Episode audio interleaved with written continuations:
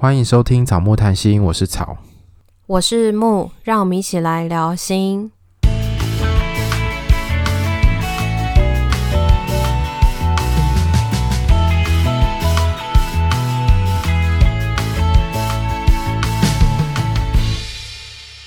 本次片头音乐由 OU Music 提供。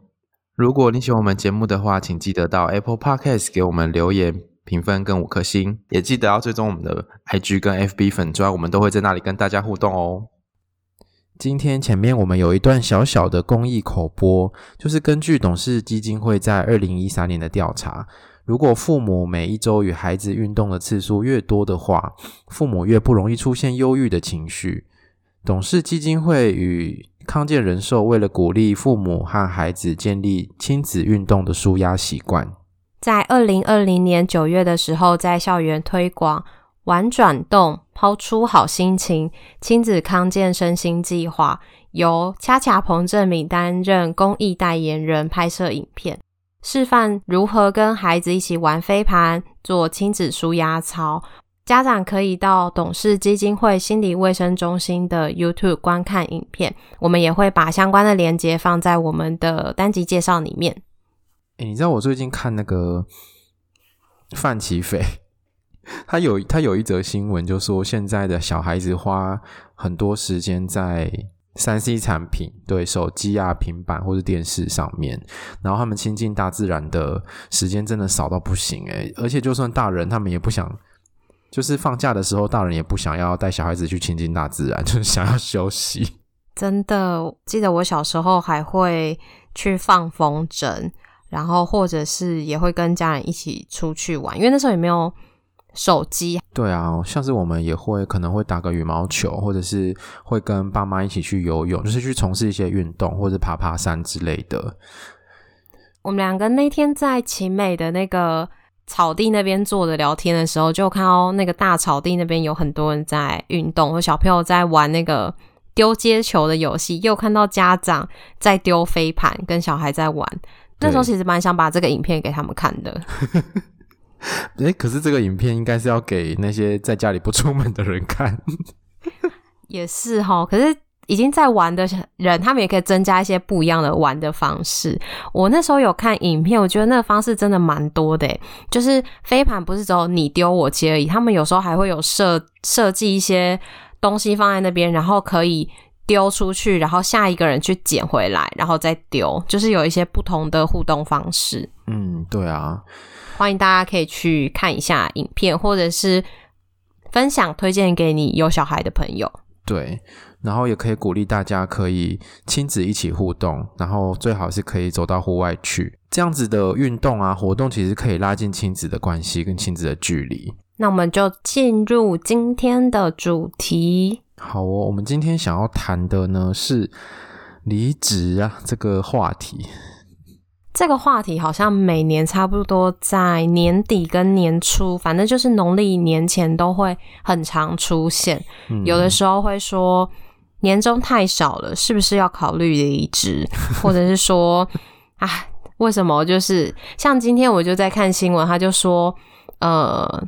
什么哪个企业领最多的年终啊，还是什么的？每次这些新闻报的时候，大家可能都会兴起想要换工作的念头。对啊，或者是你可能忍忍忍忍了好久，那想说好，那我领到年终就要闪人，所以就会在领完年终之后，可能是一波换工作的高潮吧。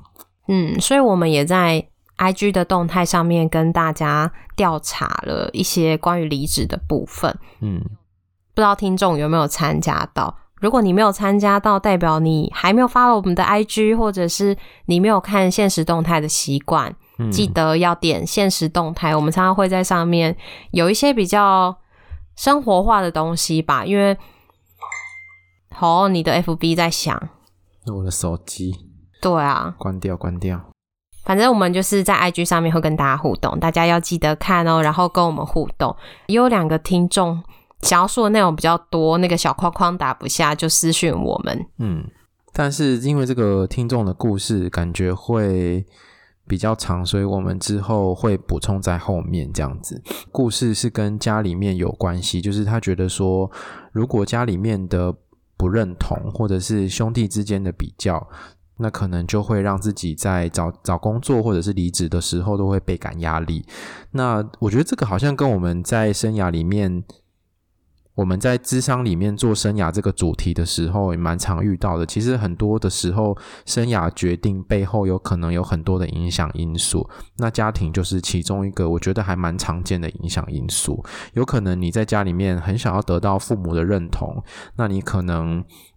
需要跟你的兄弟姐妹比较，他的成就比你好，于是你要赢过他，所以你就要一直往上爬。那或者是亲戚啊、邻里之间也可能有这样子的比较，所以有时候我们在考虑生涯因素的时候，并不是这么单纯的考虑说啊，这个钱比较少，那个钱比较多，或者是哪一个比较轻松，哪一个比较辛苦，而是背后可能有很多跟心理相关的影响因素，也是我们在智商里面会去讨论的。那这个听众他有说之后会再把他的故事写成信给我们，所以我们就会在之后的节目里面做讨论。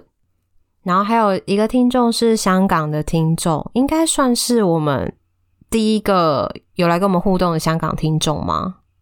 好像是诶、欸，但问你也不准啊，因为你也没什么在看。对啊，但我印象应该是啦，就是。这香港听众是说，他说他不想要念研究所了，虽然不是离职，但对他来说也差不多。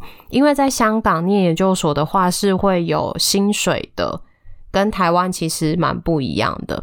然后他是想看看说自己在念研究所的时候对科学研究有没有兴趣。但目前做了快半年，虽然有一些快乐时光，不开心的时间占了八成。每天不停的做实验，不停的失败，然后也没有太多人可以提供一些教学，所以其实放假的时候也都不能好好的放松，是蛮焦虑的。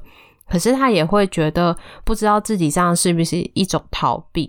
根本没有想好自己的职涯，也怕说之后找到新工作也会跟现在一样，也会担心影响了自己的名声，各种的担心。嗯，所以我觉得这个好像就是很典型，在离职之前会有很多很多的担心，因为你可能离开你原本相对比较熟悉的工作领域或是工作场所，要换到一个新的单位或者是新的地方，然后面对新的人、新的主管。很多的未知都会让人很焦虑。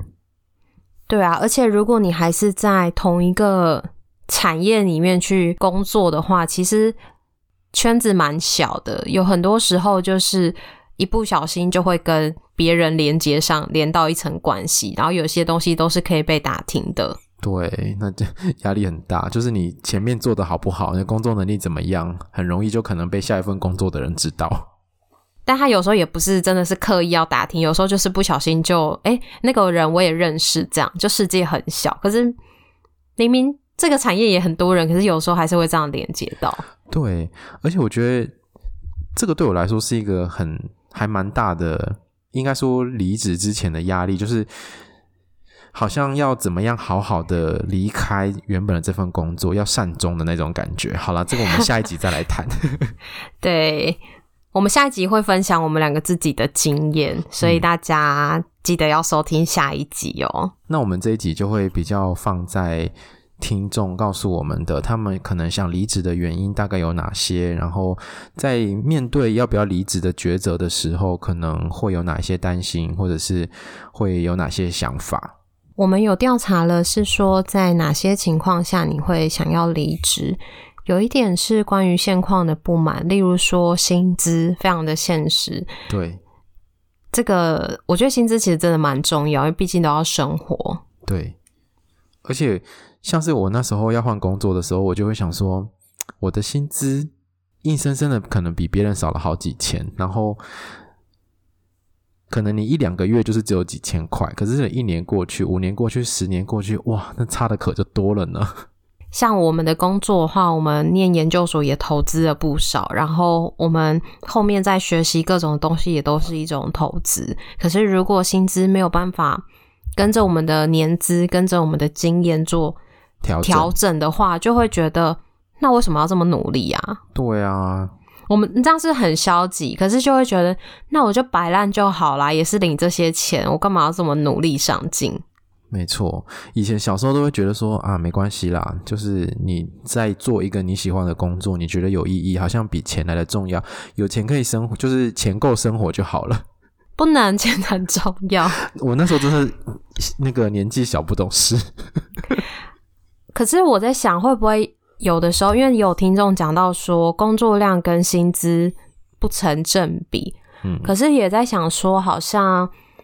工作量或是工作内容跟薪资，我们都期待是可以正比的。可是会不会有时候真的是很困难啊？对啊。那如果这个想法是对我们个人的信念来说是一个非常非常重要的信念的话，那在工作上会不会就很容易会很挫折？因为不是每份工作都可以成正比。嗯、对啊，尤其在台湾这个可怕的劳动环境里面。大家奴性很重的环境，然后很多惯老板。可是如果像是我的话，我就会觉得说，哦，那我也会做一些调整。如果我的工作量很多，然后薪资对我来说好像没那么多的时候，我就可能就觉得，那你给我多少钱，我就做多少事。对啊，嗯，也是，就是如果薪资没办法调整的话，自己投入是可以调整的。嗯，就是我可以做到一百分，可是可能七十分可以过关，就做七十分就好了。反正也不会有什么奖励嘛。嗯，可是我觉得这个久了还是会觉得很厌世，你还是会想换工作。跟着你讲的这个，其实蛮多人好像在工作上面都会期待是可以进步的，所以也会有听众说，当这份工作没有办法进步的时候，也会想要离职。你可以接受你日复一日、年复一年都在做重复的事情吗？我有点难想象诶，因为觉得我们的工作好像就是一个。有变化中的没有变化，没变化中的有变化，对，好像在绕口令，就是其实都有啦。我们还是要得要做重复的事，可是不同的个案、不同的故事啊，就会有不同的挑战。对，所以好像有些人是不能接受，就是重复做一些没有挑战性的工作，或者是说工作的内容太过于挑战性了，或者是说跟自己所学的专业无关。那这些都有可能会是想离职的原因，因为这工作的内容并不是你期待的样子。好像大家都会希望学以致用。制度变化是什么？制度变化是说，当公司的制度可能开始有一些转变，然后可能是你不能接受或者是你不喜欢的时候。哦，哎，我听过，就是你可能一开始进去到现在有一些不一样。对，然后是越变越差的那一种，越来越剥削的，所以就很想换工作。哎、欸，这样好像在骂脏话哎！啊？哪一句？剥削。哦，好，剥剥削。哦，我没有在骂脏话，澄清一下。只是听起来很像而已。嗯，好，然后最后，呃，第三个是没热情、没热忱，然后觉得工作蛮稳定，但是没有兴趣的时候，你就一直做下去，就会觉得哦。好无聊，好无趣，好好浪费生命的感觉哦。可是为什么工作一定要很有趣、很有热忱？有的时候工作就只是工作，就只是你要赚到钱。对，那就是。可是我事实上，我觉得很多工作是很无趣的，就是它就是一直重复一样的事情，然后没什么挑战，就是没什么变化。但是我觉得要看，可能每个人喜欢的工作性质会不一样。有些人就是喜欢变化，有一些人不喜欢。所以其实如果你是不喜欢变化的，所以也不一定要跟好像世俗的要求一样，觉得说我一定要进步，我一定要在工作上面有多大的发展。有些人就是喜欢把自己的工作分内的事情稳稳的做好，这样也是一种很 OK 的状态。不一定说都是一直要。往上爬，或者是一直学很多新的东西，嗯，才叫做有好的发展。你、欸、这样我觉得我们的工作算是还蛮平衡的嘛，就是我们不会有晋升。我的意思是说，就是会有变化，会有挑战，可是又会有重复的东西。就你不会一直在学习跟适应，可是你也不会很无趣这样。对啊，但是我们的工作也不会就是像别人一样，可能就是有。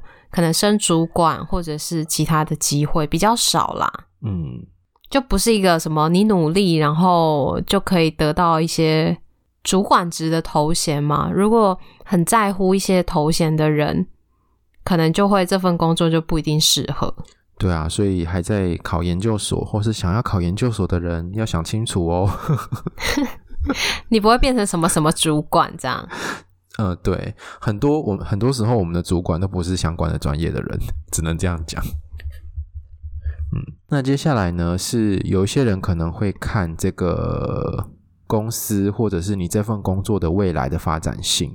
那如果没有发展，觉得原地踏步，然后你自己想要进步，公司却不想进步的时候，可能就会觉得前途是一片茫茫，还是黑暗？黑暗，对，就是你的未来是一片黑暗。那个贴图，嗯，感觉你可能会看得到这个公司的发展，就可能会停在这里。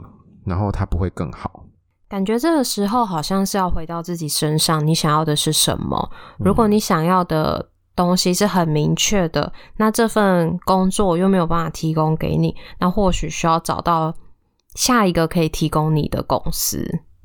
没错，然后下一个呢是成就感，蛮多人会希望可以在工作里面得到成就感，例如说如果没有得到长官的肯定。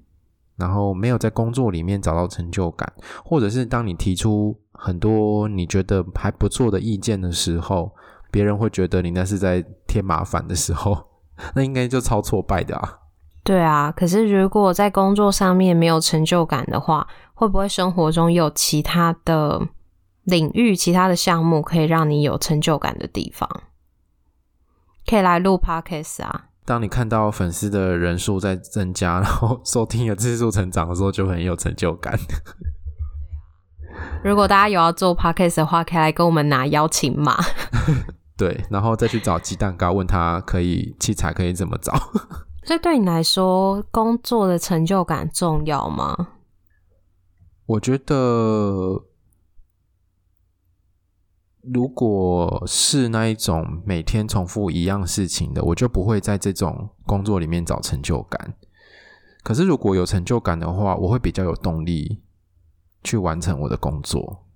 我刚刚有想到的是，与其说是成就感，会不会有的时候是你可以从中找到一些你自己觉得重要的意义？对，就是这个。然后有些东西可能是重复的，可是重复的过程中，例如你找到一些方式让你的效率提升，那会不会这个也是一个成就感？虽然是一个重复的工作，可是你自己可以去创造那个意义。诶，我突然想到我妈，诶，就是我妈就是做那种比较劳力性的工作，然后她的工作是每天要做类似的事情，可是她会很，就是他很厉害的地方是他会把。要做一样的事情，然后他就想办法把步骤简化，然后简化之后就会变得很快，然后他他就会找方法怎么样做最快，然后所以他就会被他的主管看到说，诶，为什么他做总是最快，然后东西又做得不错这样子，那我妈就觉得很有成就感。对啊，这也是一种方式，或者是说，当你的效率变好的时候，你就可以找到时间偷摸鱼了。呃，可是有时候好像是会被加更多的事情。是啦，所以就是要有技巧的。对，成就感跟意义好像有的时候有一点点关联诶。就是如果找不到成就感，那会不会从中可以自己找到一些意义？那下一个就是讲到意义感的部分，就是有一些人可能会希望在工作里面是可以学到东西的，所以如果学不到东西，他可能好像会失去了一种一直在成长的感觉吧。然后有一些人会不知道自己每天在干嘛，好像日复一日、年复一年都在做一些我不知道那个状态是什么。可是我看到这句话的时候，我就是觉得好像是麻木的，很像是。好像每天都在做一样的事，然后肉体在，灵魂不在。对，或者是你不那么喜欢的事情，但是你为了糊口饭吃得去做。可是我想到的是，那个意义感有的时候好像是不一定是你当下才会才会知道那个意义是什么。诶，例如说，我以前在大学的时候打工，有做过柜台的工作。然后那时候也不觉得有什么，可是到后面其他工作的时候，我才发现，诶，那时候做柜台的时候，其实我就知道收据的那个标准收据要怎么写，然后那些国字哪些很常写错，然后要怎么写。然后因为那时候做柜台会收很多的钱，然后我才知道哦，原来一百万或是十万，它的厚度才那么一点点。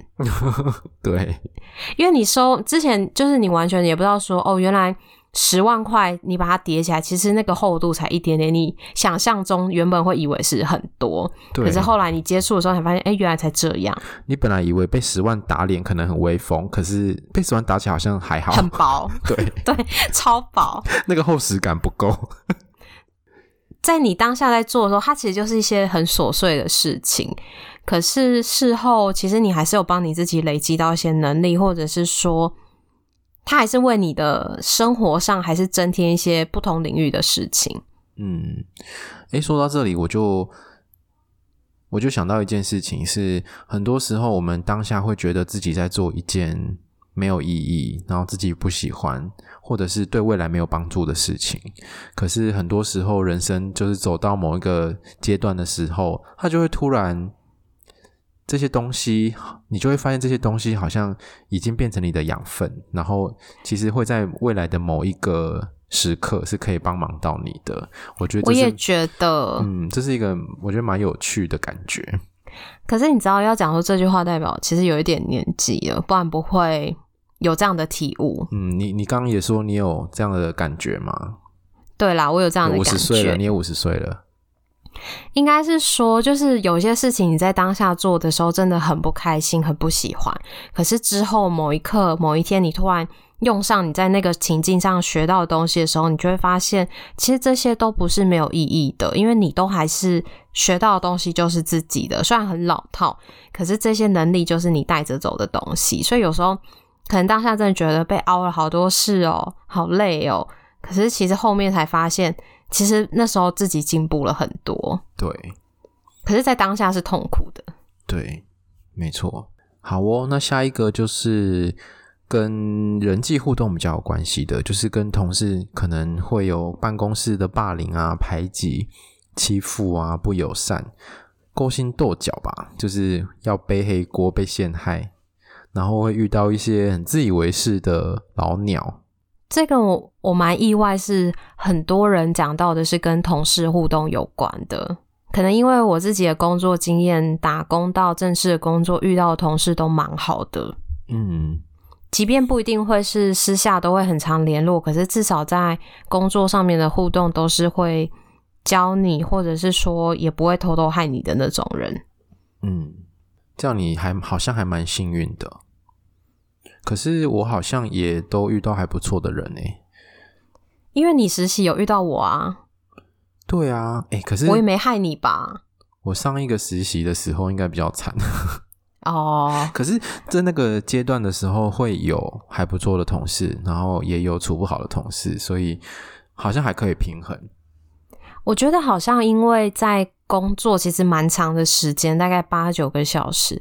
然后你工作里面的人如果互动不好的时候，好像就会影响心情。即便工作的内容再怎么好，跟人的互动，如果你是一个很在乎跟人互动的话，那那个同事互动相处不 OK，你肯定会觉得这份工作不喜欢。嗯，我觉得就是很多人的经验好像是觉得说。就是跟同事的关系好，比应该说比工作重要吗？对啊，比工作内容本身还重要。可是有的时候，同事不一定能够很幸运的是朋友。真的，如果你要把同事当成是朋友，有的时候你可能就会受伤，因为不是每个同事都能够当朋友。有的时候，同事就只是一起工作的人，嗯，他不会是朋友。那然后你想跟他当朋友，他也未必想跟你当朋友。对啊，或许他就只是想要踩着你往上爬而已。我 操，好现实哦！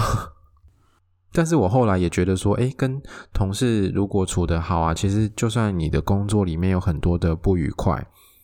或者是你真的没那么喜欢你的工作，或者你的工作充满了挑战跟困难，也会有很多有鸟气的时候。可是好像有一群好同事在旁边支持你，然后跟你一起出气，而且他知道你发生什么事情，对，那种感觉好像会让你比较愿意待在那份工作继续做。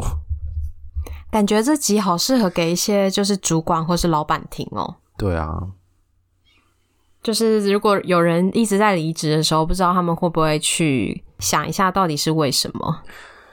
哎，不知道哎，我觉得好像有些老板会觉得说，现在的年轻人就是草莓族，或者是觉得说，人再早就有了，没有谁是不可以被取代的。嗯，反正我开这个薪水或是这个福利，还是会有人来投啊。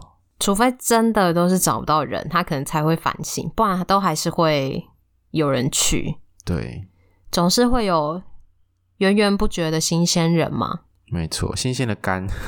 然后接下来还有关于长官的部分，例如说长官不公平、脾气很差，然后很白目，事情都不让下属做，或者是说要做一些跟工作无关的事，就是长官自己的私人的事情。这个好像就牵涉到权力的议题。就当主管要你做的时候。你做也不是，不做也不是，欸，哎，有时候好像就只能听话。可是你的烤鸡掌握在他手上。对啊，所以你就不能不听话，真的很讨厌。所以可能只能收集证据，当要离职的时候抖出来嘛。对，应该有离职之后再抖出来。有的时候，长官之所以为长官，就是他的背景很硬，你即便抖出来，也不会对他有什么影响啊。对啊。人生真是不公平，好黑暗哦，好厌世哦，真的。我觉得这就是工作现实真实的一面诶，就是有的时候不是所谓的正确正义都能够得到彰显，嗯，背后有太多的利益跟权利在里面了。对啊，那我们在里面要怎么样可以调试自己，然后知道自己在里面要什么？有一天当你有权利的时候，你能不能够不要复制这些？让人不舒服的情境呢？这我就想到一个画面呢，就是以前应该指导教授不会听吧？之你说之前哎、欸，你不能把那名字讲出来啦，剪掉我剪掉啦。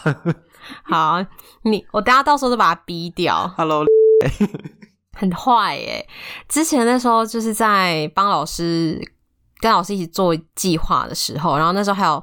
一些大学部还是什么的学弟妹吧，然后不知道发生什么事，可是我印象就是我坐在老师的位置上帮他接电话，然后我就默默的说了一句：“希望以后到这个位置的时候不要做一样的事。”然后那时候学妹还有回应我什么事情，我忘记了，反正我那时候就是在讲说不要换了位置，换了脑袋。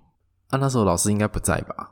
当然不在啊，而且我还坐他位置讲这句话。对啊，那你的学妹没有心里一惊啊？原来你是这样想的？没有啊，她很认同哎。哦，那她肯定有跟你类似的感受吧？可能吧。可是我觉得太多人就是换了位置，换了脑袋，可是也能够理解，因为当在不同位置的时候，遇到的压力跟责任其实也是不一样的。对，可是我蛮认同一句话是：当你在有权利的位置上的时候，你要想的是要怎么样节制自己的权力。因为权力小的人很难让这个权力不平衡变得更平衡，反而是权力大的人比较有机会。可是掌控权力其实说实话是蛮爽的。对啊，就春药嘛，权力的春药，就是想干嘛就干嘛。嗯，好像有种许愿池的概念，好悲哀的感觉哦。对啊，然后接下来的。第二个部分是我们发现，大家其实对于离职有蛮多的担心。对，对于当下的工作可能会有一些放不下，例如说担心自己离职之后会不会造成别人的麻烦，然后也会觉得内疚，或是觉得啊，这份工作老板那么好，同事那么好，我下一份工作会不会找不到这么好的人了？嗯。这跟谈恋爱好像哦。对啊，我会不会再遇到这么爱我的人？旧的不去，新的不来啊。是啊，但我觉得这个蛮妙的诶，还不少人会担心，就是老板会怎么办，或者是说担心，就是下一份工作会不会遇到这么好的人？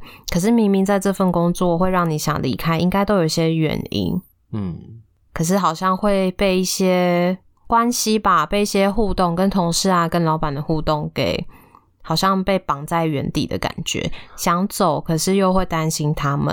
哎、欸，可是我觉得这好像是离职的时候会面对一个很真实的挣扎或者是纠结的处境，因为一份工作关于人跟事情，对啊，一份工作一定有你不喜欢的地方，可是应该也不会完全都让你不喜欢，因为如果完全不喜欢的话，你应该就很洒脱了就可以走了，但是。你会有这些犹豫跟挣扎，但是表示说你其实从这个工作里面也获得了一些什么，或者是有一些东西是你喜欢的，是你放掉会觉得很舍不得、很可惜的，都会。我觉得这个感觉应该蛮常会同时都存在的。一定会啊，只是大家会担心老板呢。对啊，因为有时候老板虽然很剥剥削。刚 刚差点骂脏话，可是老板有时候可能也有在某个时刻曾经照顾过你。也是啊，老板人很好，可是他就是不把赚的钱分你。对，他就是要你一直加班。对，然后要你无时无刻 on call 接他电话。对，可是你做的好的时候，对，可能他做了你做的好的时候，他又会称赞你，又会摸摸你的头。这样感觉有点可怜，人生好难啊。就是有一种为老板卖肝，他只要称赞你，然后你就会继续摇摇尾巴，继续做下去。啊，你戳破很多人的美梦。好啦，没关系，大家不要自己对号入座。嗯，对，如果讲到什么你觉得啊很不舒服，那可以想想看，那是不是你的状态？对，因为我们我觉得我们这一集讲了这么多大家的心情。好像有一个蛮重要的部分，就是让你知道说你并不孤单，在离职的考量跟犹豫、很挣扎的时候，其实很多人有跟你类似的感受。真的，因为有的时候好像看电视还是什么，有时候心中都会常常浮出现什么“老娘不爽干了”，然后东西拍了，然后辞职书丢了就走了。但是实际工作现场其实不可能，很难。啊、你要离职，你还要提早。依据你在那份工作的年资去说，几天前要提离职，嗯，也不可能真的是丢下一份资料说我不想干了，然后就走了。对啊，就是现实生活好像没办法那么洒脱，常常会有一些犹豫啊，或者担心，或者挣扎。真的，然后会担心，呃，如果我离开这份工作，下一份工作会不会不是更好？然后还要适应新的环境，然后如果下一个没有更好，变得更糟怎么办？有很多的担心。嗯，好像真的是跟交男女朋友很像诶。对啊，而且我也想到那个香港的那个听众，他就说自己现在好像是在逃避，那会不会我到未来也还是会有一样的问题？他会觉得这个问题是自己的，是自己的问题，所以不管你换了几份工作，其实都还是一样的。终究是得改变自己。但是如果你在换了几份工作的过程中，你有发现类似的模式，那可能就真的是可以去好好关注跟讨论的。嗯，然后我觉得在工作有的时候好像真的也都是要尝试，然后实际执行，才知道自己做不做得来，喜不喜欢。有的时候想象跟实际还是会有些落差。对啊。我觉得很多时候工作会有很多不公平、不正义，或者是嗯让人很不舒服的情况。那有时候是你得要去适应这个环境，去于是你必须要做出一些相对的调整。可是我觉得我都会告诉自己说，当你看不下去某一些东西的时候，但是你现在没有办法改变。但是千万不要忘记，就是如果有一天自己能够有能力的时候，应该不要让这些状况一直持续的再发生下去，或者是不要忘记这些东西是被改变，而不是你被这个环境改变了。我有时候都会告诉自己算了，好像看了很多，或者是你有很多想法，可是现实环境的不允许，那就先这样吧，就不需要。好像让自己去跟这个环境有很多的冲撞，对，因为那个冲撞到最后，其实很多时候受伤的会是自己。嗯。那你的这些想法，其实你可以在其他地方有一些发挥。哎，让我想到我在当兵的时候的经验，因为当兵的时候，你真的会有很多事情是看不下去，觉得这些人真是有病，然后 觉得这个体制真的是疯了，为什么要这么的无脑？可是你在当兵的时候，你就是只能服从。就是长官的命令，你就是只能听，然后照做，你也不能说什么，你不能你说你就会完蛋。对啊，你就是不能让自己思考，因为一思考就觉得很痛苦，而且不能太突出吧？对啊，然后你看到很多事情，你会觉得很生气。可是我那时候就告诉自己说，你现在只能算了，可是要继续生气。因为生气是好像是一种认识自己的方式，就是你知道说这个你不同意，你不喜欢，可是你现阶段没有办法做改变。对，但是你别忘了，你现在不改变，不代表这件事情是对的。然后有一个听众有提到说，还没有找到下一份工作，裸辞适合吗？嗯，裸辞是哪个裸哪个辞？就是像考试裸考一样。不是真的裸体的考试，是没有做准备的意思。嗯、是裸体的裸辞职的辞吗？就是你还没找到下一份工作就辞职的意思。对。好，如果裸辞，你觉得适合吗？我觉得要考虑自己的状态，例如说你自己的存款。然后，像我是对钱比较焦虑的人，所以我其实是很难裸辞的。我是要可能有下一份工作，或者是。已经知道下一份工作要往哪个方向，我可能才会去做这个准备。嗯，你会多带一些衣服再辞职？嗯、呃，我没有衣服，我可以跟你借啊。你不是说要说那个穿好衣服再辞吗？对啊。嗯、呃，那是在讲那个啦。嗯、呃，如果你自己的存款不够的时候，就是你明明就没什么本钱裸辞，那你就是把衣服穿好再辞吧。会觉得好像没有什么适不适合，你要先考量自己的经济状况，因为工作最重要就是为了钱嘛。如果你家财万贯，或是你存款很多，那当然没有问题。你想要很久不工作也都没有问题。可是如果你是有经济压力的，那我会觉得或许你可以先找好。下一份工作，或者是说你要换不同的场域，你要知道你接下来要做什么，再来辞职。嗯。如果你根本就不知道自己要做什么，只是不喜欢现在这份工作，就是不想做，那你可能接下来还是不知道你要干嘛，就是没工作期间还是不知道你要干嘛。我觉得好像真正很有资源的人不会问这个问题，因为他就做了。对啊，他不觉得裸辞有什么，又不会怎样，不会死人，所以会问这个问题，可能是会有些担心。嗯，就是像是多数人，可能你还是得工作，你才能维持生活。像你跟我，对，啊，我们没有金汤匙，也没有银汤匙，对，我们只有一堆破铜烂铁。真的，哎、欸，讲到这，我就离题，小小离题一下。之前在那个，就不是我都说我会看漫画嘛，漫画上面有一部。故事也是跟金汤匙、银汤匙有关，但是我忘记它的名称是什么了。他就是，反正就是两个主角，一个是家里很有钱，一个是家里那么很辛苦。然后有一天，他就发现有一个汤匙是可以让人交换身份的，嗯，然后他就跟他的朋友交换了那个身份，然后之后发生的故事。嗯，就是他从贫穷变得有钱，然后他的朋友从有钱变得贫穷。那你看完有有什么很？呃，对你来说有什么启发吗？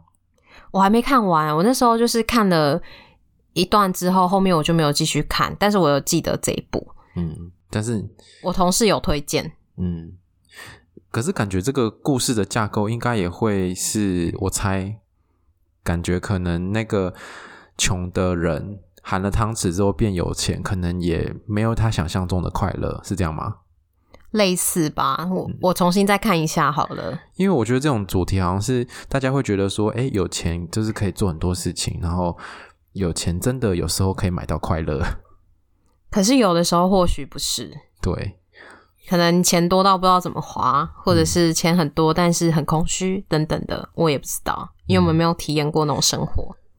没错，诶，呃，我拉回来一下，就是好说到说到这个问题，我觉得有一种状况是，你在一份工作里面身心状态很糟糕，然后你一分一秒都不想再待在这个工作，你一天呃一心就想要离职，你多待一秒就觉得超级痛苦，然后会比如说可能会有一些身心的症状啊，例如说失眠，或者是情绪会很暴躁、很焦虑，然后身体也会常常生病等等。那这个时候，我觉得你可能就要考量一下，如果是这个环境让你不舒服或让你生病了，那这个裸辞，我就会觉得好像有时候先照顾自己的身心状态是比较重要的事情。所以关于这个问题，有很多很多的状况。那如果你想再嗯想再了解更多的话，可以再私讯我们。你很犹豫了，是不是？对啊，因为我想说，哎，私讯你好像也是你在回。这样不是等于增加你的工作量？你发现了？对啊，良心发现。如果大家有想问更多，可以不要私讯我们。下一集就知道到哪里找我们了。这样。好好好，对，好哦。那下一集我们会来分享一下我们离职的经验，就是我们各自呢在。你比较近啊，我比较远一点，可是就是在近期都有离职的经验。好哦，那我们就下次再跟大家分享喽，敬请期待下礼拜的节目。如果你喜欢我们节目的话，请记得到 Apple Podcast 给我们留言跟五颗星，也欢迎来追踪我们的 IG 跟 FB 粉砖，我们都会在上面跟大家互动。我们的 IG 开启了抖内的功能，欢迎大家施肥让草木茁壮，可以在个人档案点选连接，就可以找到相关的资讯。那谢谢大家的收听，祝大家如果有想换工作的话，就是可以换得顺利。然后今天谈了很多离职的心情，也希望大家透过这个讨论呢，能够找到一些支持的力量。那我们今天就到这边喽，拜拜，拜拜。